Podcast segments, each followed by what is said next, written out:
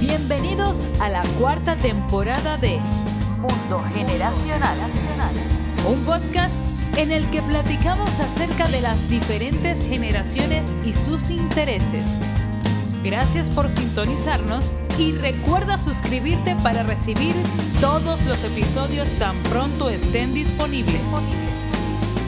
Gracias por ser parte de nuestra comunidad. Amigos de Mundo Generacional, bienvenidos a este nuevo episodio que por cierto hoy va a tratar del arte de la guerra. Arrancamos como siempre agradeciéndole a nuestros patrocinadores, Fundación Vallevip, que se encarga de ayudar a las personas que son víctimas de la violencia en el noroeste de México, a Grupo Terza, si estás pensando en un coche nuevo, un Jack, un Renault, un Peugeot, acércate a ellos www.grupoterza.com y ellos te van a poder dar un gran servicio. También si estás buscando llantas nuevas, ellos son tu mejor opción. A Ticketopolis, el auditorio virtual más grande de América Latina, acércate a ellos para mejorar tu marketing mix y empezar a generar productos y servicios que pueden convertirse en grandes eventos y de esa manera tener una audiencia más grande. Y para terminar, a Luis Quijano y a The Yucatán Consulting Group por todo el apoyo que nos han dado a lo largo de estos 20 años que lleva el proyecto Mundo Generacional. Muchas gracias. Bueno, el episodio de hoy, que es el arte de la guerra, que por cierto no sé si notaron, pero estamos estrenando imagen, eh, un diseño muy padre que hizo Erika. Entonces, eh, vamos a comenzar porque esta película, Gladiador, todos la conocen. Recientemente me la recordaron en Clubhouse, en una plática. Y dije, bueno, vamos a analizarla, creo que es algo muy importante.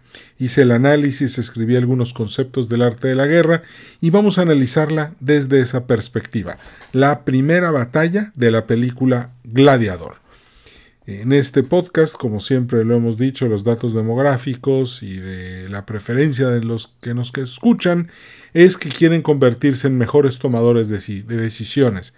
Bueno, para eso estamos y por eso hicimos este subepisodio que, que son los del arte de la guerra dentro del mundo generacional, para que puedas ver cómo se desarrollan las batallas, apliques el arte de la guerra a tu producto o servicio, claro, este, de una manera ética y legal y de esa forma puedas generar un mejor negocio, un mejor proyecto. Lo primero que hay que saber es que cuando vemos al emperador de Roma atrás, viendo el panorama, vemos que ya es un emperador grande, se trata nada más y nada menos que Marco Aurelio. Marco Aurelio, el gran estoico del que ya hemos hablado varias veces en este episodio cuando tocamos el tema de los estoicos.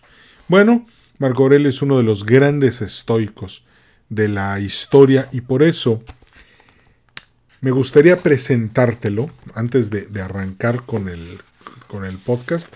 Él nace en el año 1021 después de Cristo, para ser más exactos, el 26 de abril. Muere en el año 180 después de Cristo a la edad de 58 años. Ahora, quiero, quiero compartirte nada más en la, esta, esta pequeñísima lectura, para que eh, estemos un poco más en contexto de lo que estaba pasando en esos tiempos en el Imperio Romano. Fíjense. Los reinados de Trajano entre el 98 y el 117, Adriano 117-138, Antonino Pío 138-161 y Marco Aurelio 161-180 quedaron en la tradición romana posterior como una edad dorada, imagen posiblemente transmitida por fuentes contemporáneas, filosenatoriales y recogidas por Dion Casio, eh, y más tarde transmitidas por escritores de los siglos IV y V como Aurelio Víctor, Eutropio, Festo, San Jerónimo y Sulpicio Severo. Especial mención merece la Historia Augusta, obra incierta en cuanto a su autoría, al no saberse si pertenece a un único autor o a varios, posiblemente redactada entre finales del siglo VI y comienzos, perdón, del siglo IV y comienzos del siglo V, y que contó con fuentes diversas, algunas probablemente del periodo antonino, añadiendo posteriores e invenciones motu propio. Bueno, aún así la etapa de oro del Imperio Romano va de Trajano a Marco Aurelio. Entonces tenemos que ver que esta era una época en la que el poderío del, imperio era, era muy poderoso. Y ahora les voy a leer una, para conocer un poco más a Marco Aurelio, para entender un poco mejor quién es él, les voy a leer esta, esta reflexión que por cierto es mi favorita. Aquí la tengo. Y, de esa manera nos vamos a poder, eh, eh, lo vamos a poder entender de una manera este, más profunda. Así vamos a conocer mejor cómo piensa y cómo actúa el emperador de Roma, Marco Aurelio, que por cierto, pues es el que está al frente de todas estas tropas. Y, cuando el liderazgo está de moda es muy fácil verlo, porque el, eh, te venden que el líder es que si es de alto perfil, que si es de bajo perfil, que si tiene complejo de general romano, que si se cree mucho, que si se cree poco, que si es un facilitador, que si es un organizador, que si es un dictador. Bueno, vamos a dejar que el propio Marco Aurelio nos diga su forma y su manera de pensar en sus meditaciones. Y dice el libro primero, perdón, el libro 2, ya me equivoqué dos veces, dice, libro 2, 2.1, desde el alba hay que decirse con énfasis a uno mismo, me toparé con el entrometido, con el desagradecido, con el soberbio, con el taimado, con el malicioso, el insociable. Todos estos rasgos concurren en ellos por su ignorancia de los bienes y males, yo al contrario, tras haber contemplado la naturaleza del bien y ver que es algo bello, y la del mal, y ver, que es algo vergonzoso, y la naturaleza del que yerra, y ver que es de mi linaje, no por la misma sangre o simiente, sino porque ser partícipe de la inteligencia y fracción divina Tampoco puedo sufrir perjuicio por parte de alguno de ellos porque nadie me cubrirá de vergüenza. Tampoco puedo encolerizarme con el que es de mi linaje ni odiarlo. Hemos nacido para la colaboración como los pies, las manos, los párpados, las filas de los dientes de arriba y de abajo. Entrar en conflicto unos con otros es contrario a la naturaleza. Conflicto es enfadarse y darse media vuelta. Voy a seguir un poquito más para entender un poco mejor al emperador. Aquello que soy son pequeñas carnes, pequeño hálito y el principio rector. Deja los libros de lado, no te distraigas más, no es posible. Al contrario, como si te estuvieras muriendo, desprecia tus carnes que son sangre sucia, huesillos y la urdimbre que forman nervios capilares y arterias. Mira también tu hálito como es, es viento, ni siquiera siempre igual. A cada momento lo vomitamos y de nuevo nos lo tragamos. Lo tercero es tu principio rector, reflexiona así. Eres viejo, no permitas que sea esclavo ni que sea manejado como una marioneta por el impulso antisocial. Tampoco te irrites con el destino presente ni te encojas ante el futuro. La meditación sigue, pero le voy a parar aquí. Ya, ya creo que eso es suficiente. Pero lo que tenemos que ver es la grandeza de este hombre a partir de su desapego. Por eso es un gran estoico, por la capacidad que tiene para dar un paso atrás de todas las cosas, tranquilizarse y ver la vida como algo que fluye. Y aún así dirigió campañas militares, por supuesto que sí, y peleaba.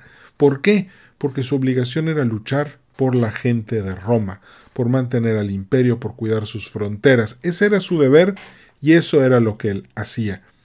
Hay que ver que en realidad era un hombre que a pesar de ser el hombre más, o sea, de, ser el individuo más poderoso de la tierra, dormía en el piso, no permitía que los lujos le ablandaran la mente. Él siempre permanecía desapegado de los lujos y de los placeres, se daba la oportunidad de gozarlos, sí, pero sin apegarse. En ese momento, los celos, la ira, el temor, el miedo, la cobardía, la traición quedan fuera, porque eso es producto de lo que te da el miedo a perder algo cuando decretas un apego. Entonces, ojo, porque cuando estamos viendo a un líder de ese tamaño que reconoce su propia pequeñez, lo, lo, lo, lo, infinitamente pequeño de su persona, a pesar de ser el emperador romano, y de que le da, ve el, lo que es malo, no como algo que le afecte a él para mal, sino como algo que es bueno, porque él sabe que no debe de dejarse perturbar por el mal o lo que él cree que es el mal de los demás. Cada quien vive su proceso. Dicho esto, tenemos al general, al emperador romano que está dirigiendo a las legiones romanas.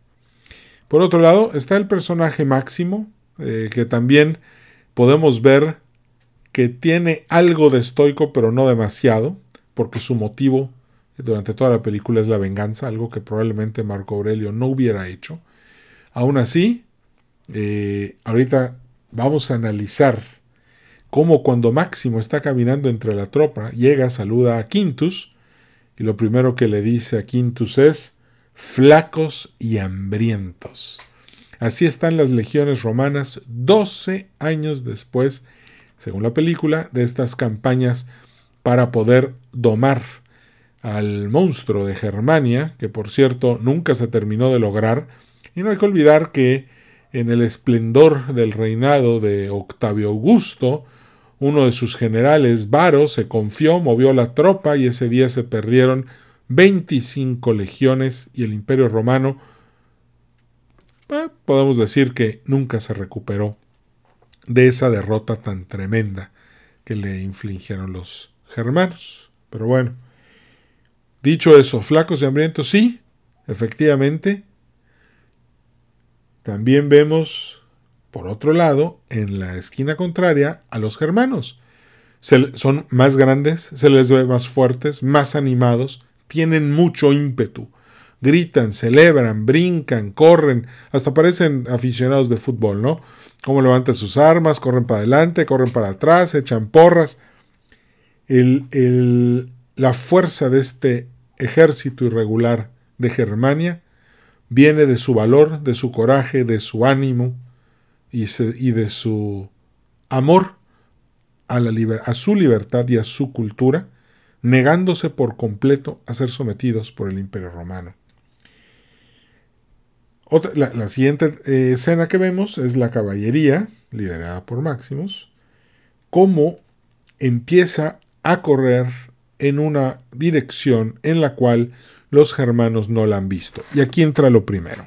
Si han leído la columna, que se les recomiendo muchísimo, que se llama El Dios de la Guerra, la encuentran en Red Crucero, en la revista Peninsular, van a notar que siempre hablo del factor sorpresa.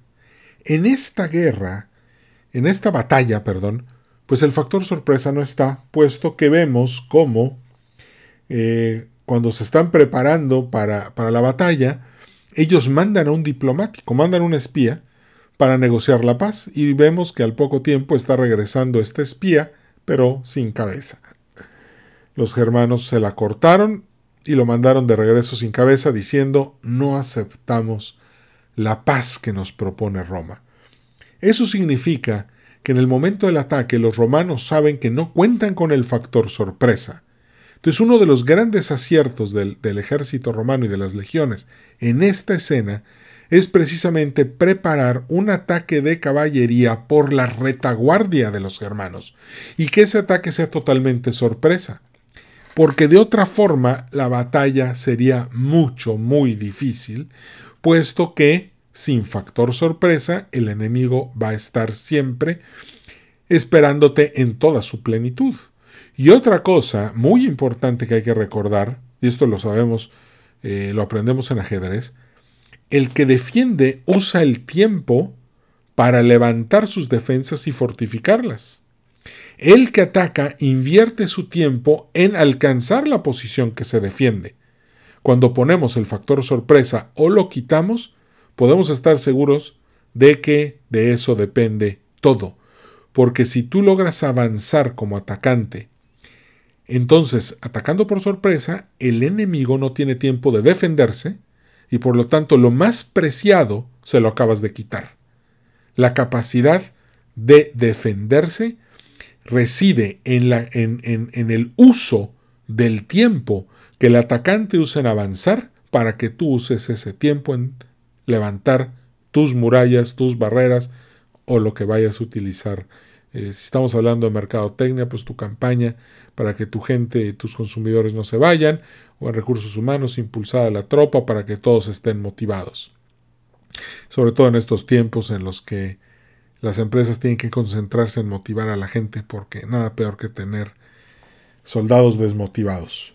Entonces, una vez que vemos que, la, que la, caballería ya se posicionó en la parte de atrás del, del de los germanos viene otro punto muy importante.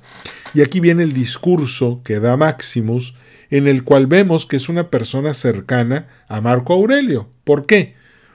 Porque les dice, miren, vamos a marchar todos, mantengan la línea, vamos a embestirlos por atrás.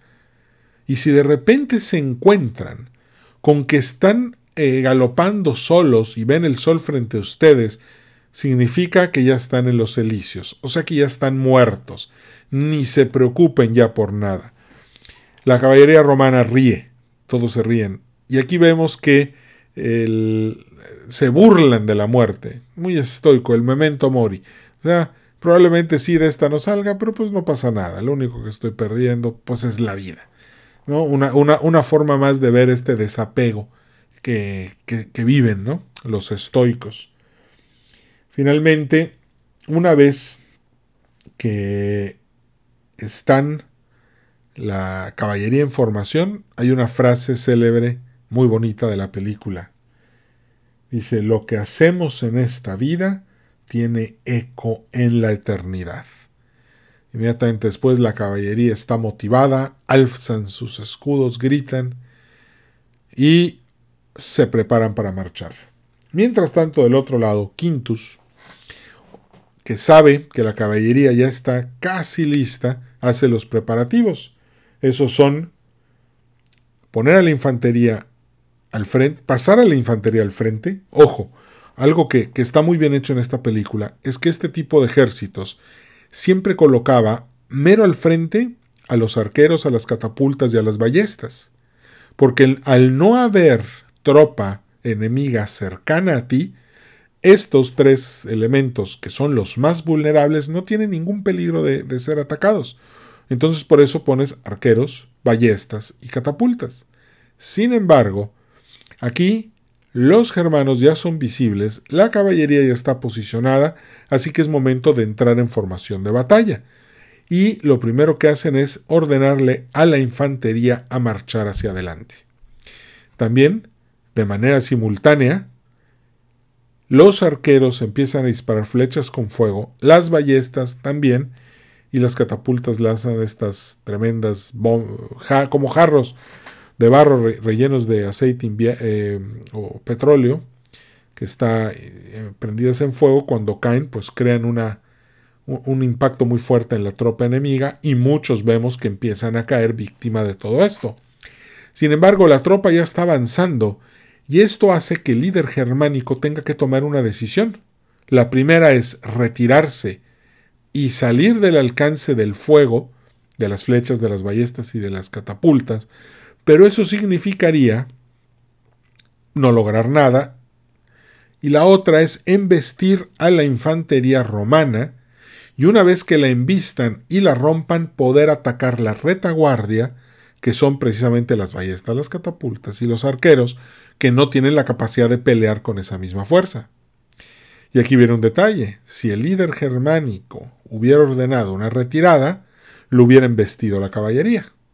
Entonces, sin querer le salió bien, ordena marchar al frente, ¿eh? llegan, embisten a la, a la infantería romana, y ojo, a la infantería romana no la vemos gritando, no la vemos celebrando, no la vemos bailando, nada que ver. Los vemos totalmente disciplinados y en el momento en el que el ataque de los germanos ya está pegado, ellos inmediatamente agarran una formación testudo, que es el de mero adelante pone su escudo y se agacha en la tierra, y el, de, el que está en la segunda fila pone el escudo arriba para protegerlos de flechas o de que les brinque un bárbaro encima y, rompa la formación. Hacen los testudos y inmediatamente empiezan a contraatacar. Acuérdense que, la, que Roma hay un principio de guerra muy importante, que saberlo. Si vas a pelear con una espada larga, protégete con un escudo pequeño. Si vas a pelear con una espada corta, protégete con un escudo grande. Es un principio, no vayas a la guerra con un escudo grande y una espada grande, te vas a cansar. Entonces por eso tienes que escoger bien. Así como en el medievo los caballeros usaban espadas muy largas y, espadas eh, y escudos cortos, las legiones romanas usaban el gladius, que es una, una espada corta, un escudo grande, formaban los testudos, y a partir de ahí los romanos lo que hacían era que sacaban el gladius por un lado, lanzaban un ataque y lo volvían a, esconder. Y esto lo que hacía era que creaba mucho daño en las tropas cuando estaban atacando.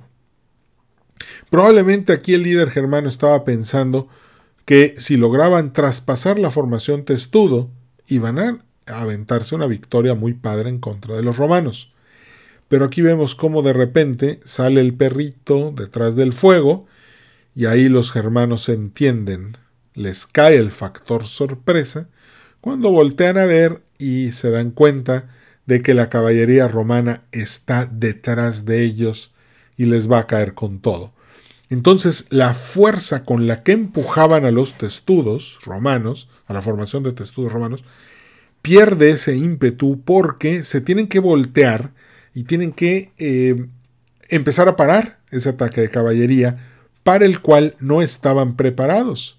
Porque si vemos las espadas y las armas que llevan los germanos son espadas muy largas, no traen armadura y una formación de protección contra caballería era prácticamente inexistente en sus filas, lo cual es bastante trágico para ellos. La caballería embiste y pierden entonces, ya prácticamente cuando ese momento llega, ya nada más es esperar un poco de tiempo para ver cómo lo, este ejército irregular es totalmente masacrado. Ahora, si analizamos los factores de esta batalla, eh, acuérdense que el factor sorpresa no es el principio estratégico más importante que hay en la guerra. Lo más poderoso que hay en la estrategia es ejerce la acción e infiltra la reacción. Creo que ya lo he dicho anteriormente en otros capítulos de, este, de estos episodios del arte de la guerra. Pero aquí lo que estamos viendo es una mezcla de tecnología por las ballestas, por las catapultas, por los arqueros que tienen la capacidad para tirar fuego. La ballesta es un arma interesante puesto que se tiraban estas flechas muy muy largas que tenían la intención de matar a varios soldados en formación de un solo tiro. Ese es el origen de la ballesta, una flecha que puede matar a muchas personas. Entonces la tecnología de Roma era muy superior. Otro detalle de, las ventajas del imperio romano era su disciplina.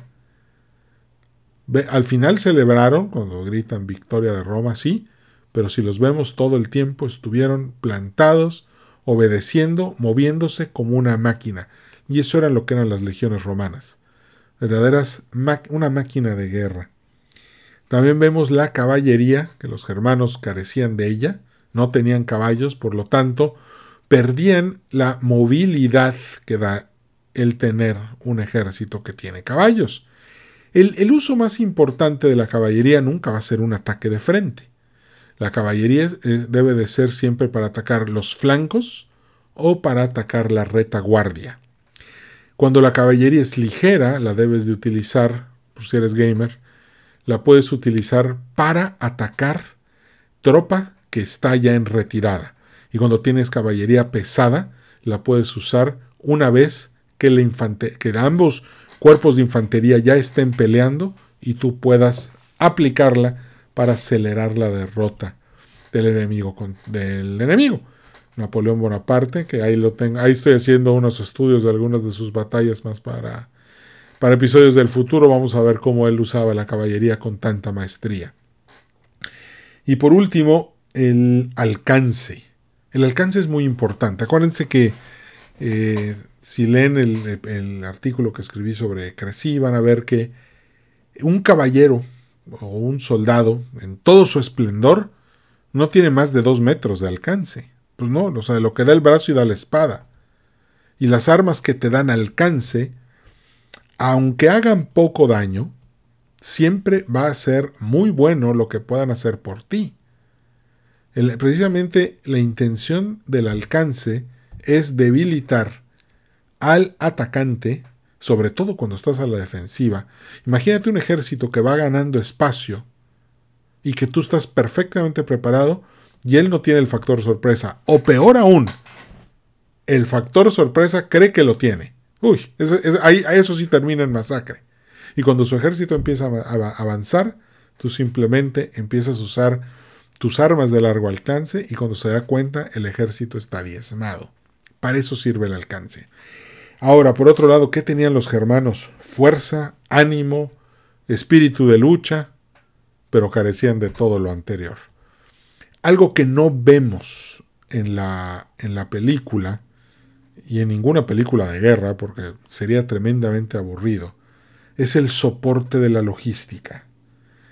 El imperio romano tenía carreteras, tenía un sistema eh, político, un sistema económico, un sistema comercial, y eso le permitía tener a sus ejércitos de manera funcional.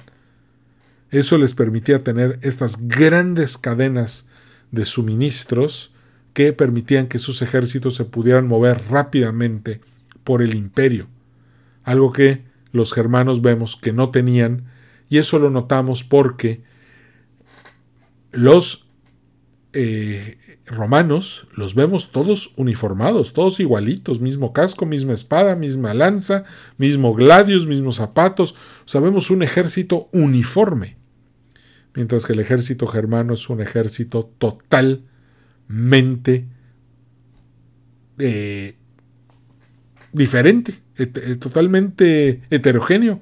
Hay gente con hachas, gente con picas, gente con palas, gente con pieles, gente sin piel, gente con... O sea, es un ejército totalmente irregular e improvisado.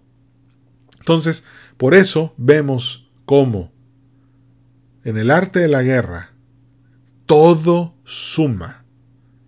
Tecnología, disciplina, caballería, artillería, alcance, sorpresa, maniobra, liderazgo, y no solo en la guerra. También te va a servir a ti en tus proyectos, puesto que te consideras un tomador de decisiones. Entonces, bueno, con esta reflexión nos despedimos. Este, ahí, tú, vas a tú vas a encontrar cómo sacarle provecho a, las, a los elementos del arte de la guerra.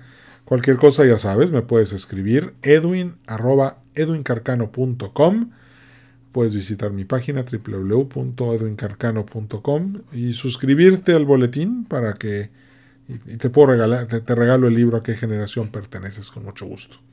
Bueno, amigos, mucho gusto como siempre. Nos despedimos. Le agradecemos a nuestros patrocinadores Fundación Valleviv, Grupo Terza, Ticketopolis y The Yucatán Consulting Group por haber hecho posible esta transmisión.